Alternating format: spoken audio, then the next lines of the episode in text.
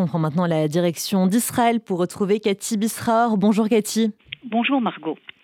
On commence, Cathy, par faire le point sur les opérations militaires à Gaza.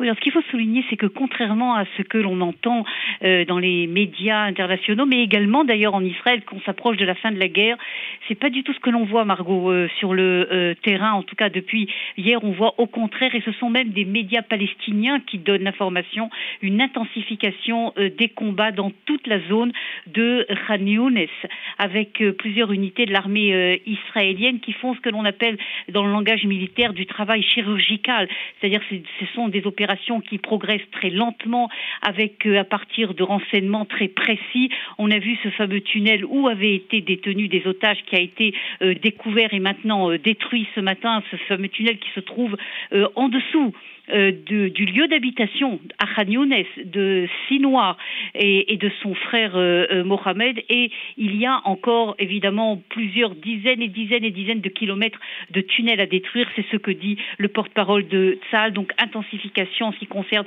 Khan Younes. Maintenant, il faut suivre ce qui se passe à la frontière entre le nord et le sud de la bande de Gaza.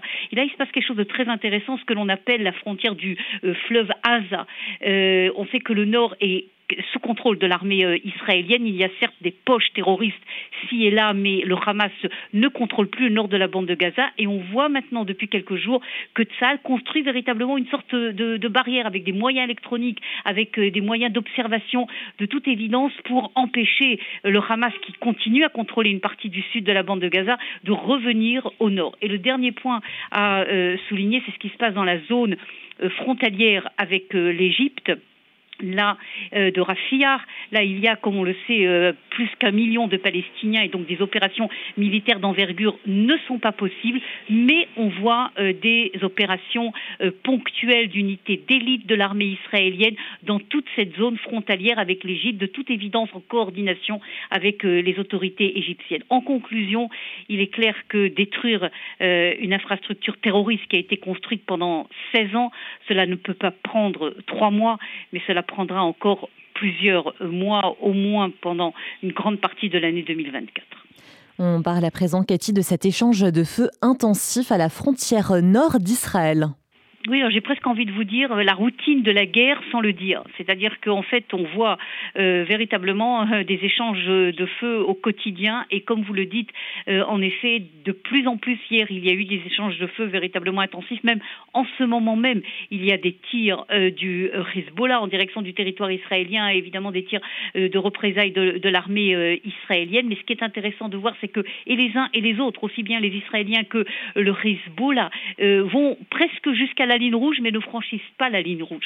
C'est-à-dire, encore une fois, euh, ce sont euh, des échanges très intensifs, mais ce n'est pas encore, il faut espérer, peut-être pas une guerre ouverte. Il faut souligner qu'il y a encore en ce moment même des tentatives d'arriver à un accord diplomatique avec une implication des États-Unis et aussi de la France euh, entre le Hezbollah et Israël.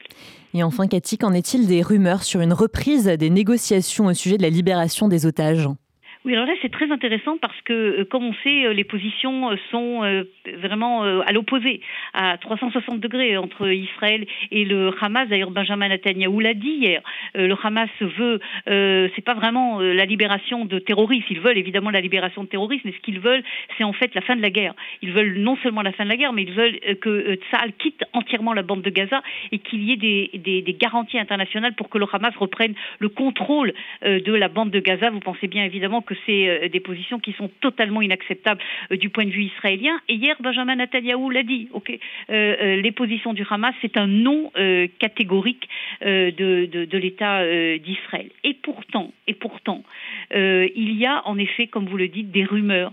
on le voit, c'est le New York Times qui a donné cette information que malgré ces positions qui sont totalement diamétralement opposées, Israël essaye tout de même de vérifier s'il y a un axe de négociation possible avec le euh, Hamas. La thèse israélienne, c'est que plus les combats avanceront, notamment à Khan Younes, et se rapprocheront de la direction du Hamas, plus la direction du Hamas pourra peut-être nuancer ses exigences et arriver à euh, un, un accord et donc en tout cas, selon le journal américain, il y aurait actuellement des tentatives de vérifier une possibilité d'ouverture euh, des négociations, tout ceci évidemment dans un contexte très pessimiste.